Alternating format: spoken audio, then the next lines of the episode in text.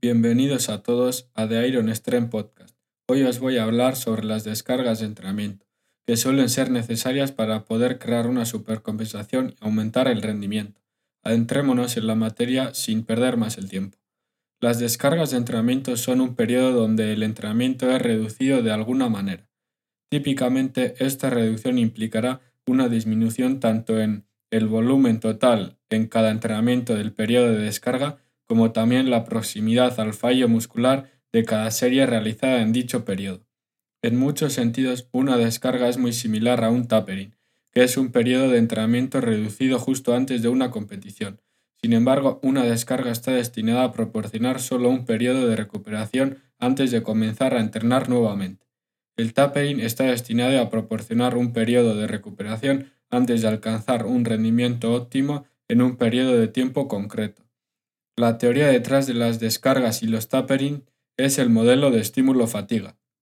Este modelo establece que el rendimiento en cualquier momento es una función de adaptaciones previas, que conducen a un estado de forma física y fatiga, lo que perjudica nuestra capacidad de mostrar esa condición física. Podemos mejorar el rendimiento en cualquier momento, ya sea produciendo adaptaciones que mejoren la forma física o reduciendo la fatiga. Mejoraremos la forma física mediante el entrenamiento y reduciremos la fatiga mediante las descargas o el tapering. La justificación de la reducción es muy clara. Se quiere realizar una competición lo mejor que podamos, por lo que debemos reducir temporalmente la fatiga residual a su nivel más bajo posible para maximizar el rendimiento del día en cuestión. Al mismo tiempo, se quiere evitar perder las adaptaciones que se obtuvieron durante el bloque de entrenamiento anterior. Esto tiene sentido por lo que se entiende de la biología subyacente de las adaptaciones y la fatiga. La justificación de la descarga es menos clara. Esencialmente se dice asumiendo que uno o más tipos de fatiga se han acumulado de alguna manera y se necesita usar un periodo de entrenamiento reducido para permitir que esta fatiga se disipe antes de lo que podamos continuar entrenando como antes. Como veremos, hay algunos problemas con esta suposición. De cualquier manera, para comprender la descarga se debe observar tanto el efecto de la descarga en las adaptaciones que se obtuvieron durante el bloque de entrenamiento anterior como la fatiga residual.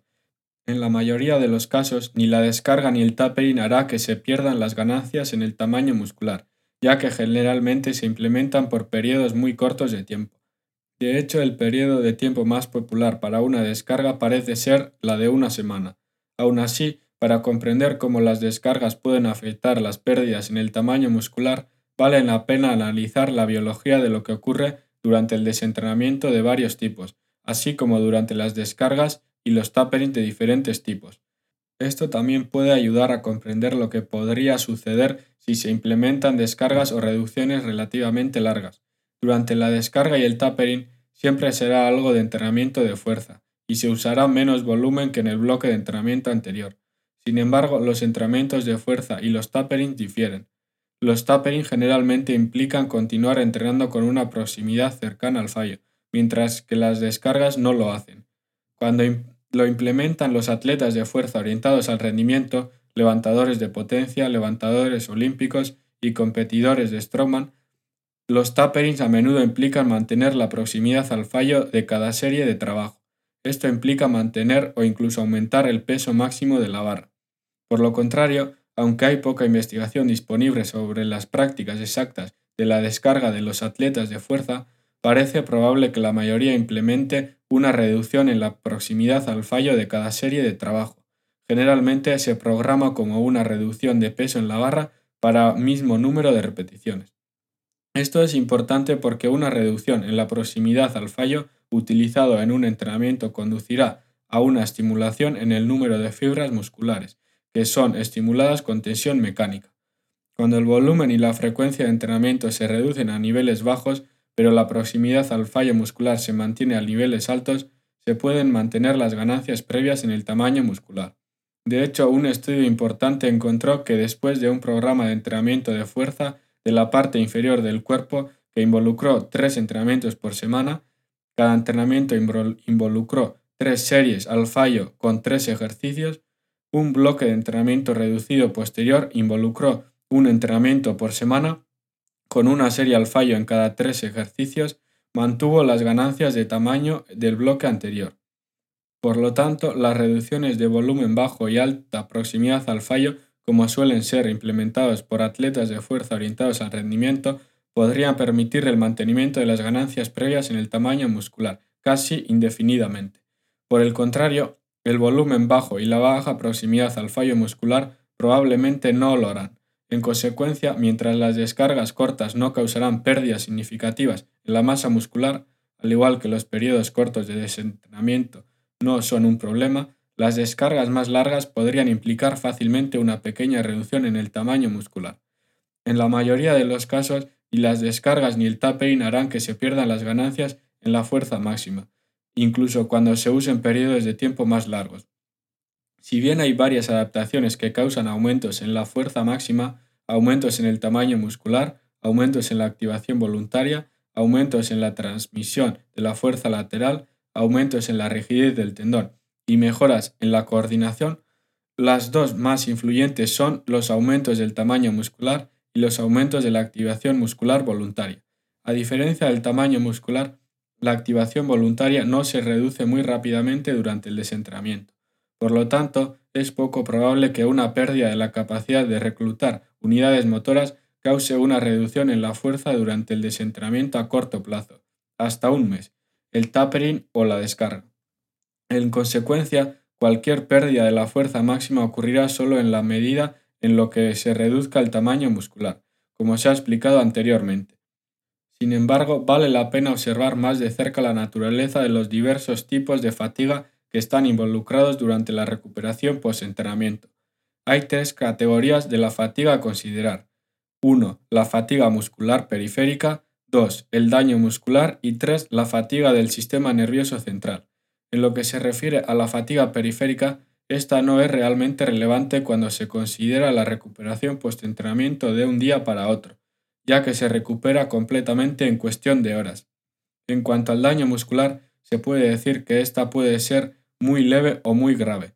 El daño menor puede tardar un poco de tiempo en recuperarse, mientras que el daño severo puede llegar semanas o incluso meses, especialmente si se necesita la regeneración de fibras musculares. Es importante destacar que podemos entrenar mientras aún experimentamos daño muscular de un entrenamiento anterior y obtener ganancias, y los entrenamientos adicionales durante la recuperación no dañarán aún más el músculo. Esto es probable debido a varios mecanismos de compensación, algunos de los cuales ocurren en el sistema nervioso central y otros en el músculo mismo. Por último, hablaremos de la fatiga del sistema nervioso central, que al igual que el daño muscular, la fatiga del sistema nervioso central puede ser mínima o puede ser grave.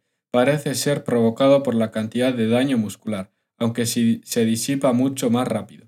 Algunos estudios que evalúan entrenamiento de fuerza de bajo volumen han informado que la fatiga del sistema nervioso central se recupera al día siguiente.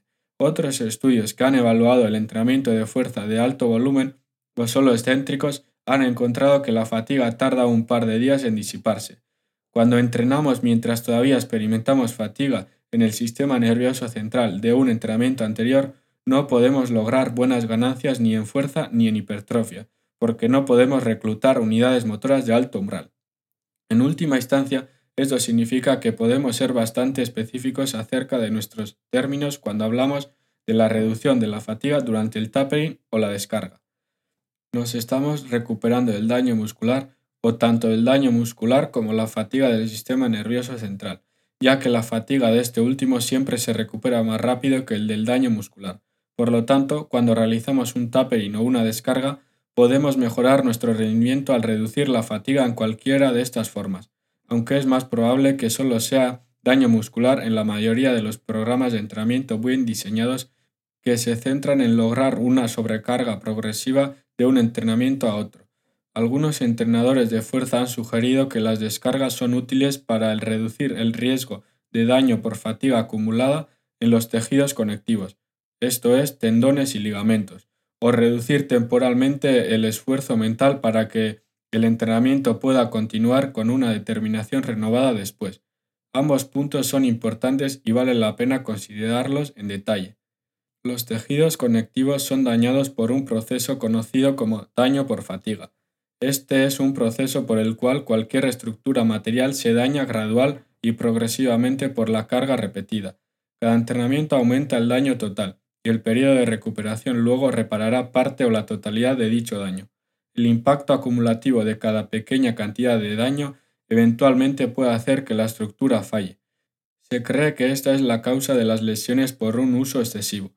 Aún así, en la mayoría de los programas de entrenamiento de fuerza, parece probable que haya suficiente tiempo para reparar completamente los tejidos conectivos después de cada entrenamiento. Cuando un programa de entrenamiento de fuerza implica un tiempo insuficiente para los tejidos conectivos a recuperarse de un entrenamiento al siguiente, entonces el daño por fatiga se acumulará y podría provocar lesiones por uso excesivo si el programa continúa sin una descarga. En tales casos será necesaria una descarga. Sin embargo, una forma de entrenamiento mucho menos arriesgada sería reducir el volumen y la frecuencia del entrenamiento de manera que haya suficiente tiempo para que los tejidos conectivos se recuperen de un entrenamiento a otro. En cuanto a las adaptaciones musculares, esto sugiere que, si está haciendo un programa de entrenamiento de fuerza que requiere una descarga de los tejidos conectivos, entonces probablemente no fue un programa particularmente bien diseñado. Los factores psicológicos son clave para un alto rendimiento en los deportes de fuerza y no deben descuidarse. Aún así, es difícil predecir exactamente cuándo un atleta requiere un periodo de entrenamiento menos intensivo por tales razones. Programar una descarga en un programa de entrenamiento después de un número arbitrario de semanas por razones psicológicas sin tener en cuenta al atleta individual parece muy presuntuoso. Además, puede no tener el efecto deseado si el atleta está mentalmente preparado para continuar trabajando duro en ese punto del programa de entrenamiento. Para finalizar, vamos a llevar a la práctica todo lo expuesto anteriormente. Las descargas de entrenamiento probablemente causen poco retraso en el progreso del entrenamiento de fuerza a largo plazo. Tomar una semana de descarga o incluso un desentrenamiento es muy poco probable que cause pérdidas en la fuerza o en el tamaño muscular. Por lo tanto, si sientes que psicológicamente te beneficiarías de una semana de descarga, entonces no hay absolutamente ninguna razón para evitar tomarte una, y bien podría ayudarte a volver a entrenar con un renovado entusiasmo. Idealmente la decisión sobre si tomar una descarga se decidirá en el momento en el que uno esté listo para ella, en lugar de fijarlo por adelantado. Sin embargo, si estás experimentando grandes reducciones en la fuerza o incluso en el tamaño muscular durante su programa de entrenamiento de fuerza, o si crees que tus tejidos conectivos podrían estar sufriendo daños por fatiga de manera que no puedan recuperarse a tiempo para el próximo entrenamiento, entonces la solución definitiva para su problema probablemente no sea una descarga, sino un cambio más permanente en su frecuencia o volumen de entrenamiento, de modo que puedas recuperarte adecuadamente de un entrenamiento al siguiente. En tales casos, aunque puede ser necesaria una descarga a corto plazo, es similar a una tirita que oculta un problema mayor. Si tenéis alguna duda o pregunta que queráis hacerme, os dejo en la biografía mi Instagram que es el siguiente, arroba para que podáis contactar conmigo. En esta misma cuenta subo contenido semanal en forma de post y voy comentando las nuevas actualizaciones científicas que van saliendo en torno al ámbito del entrenamiento. Os agradecería un montón que lo compartierais para que todo el mundo se entere de la science que divulgamos en este canal y todos podamos aprender juntos. Espero que estéis pasando un buen día y hasta la próxima amigos.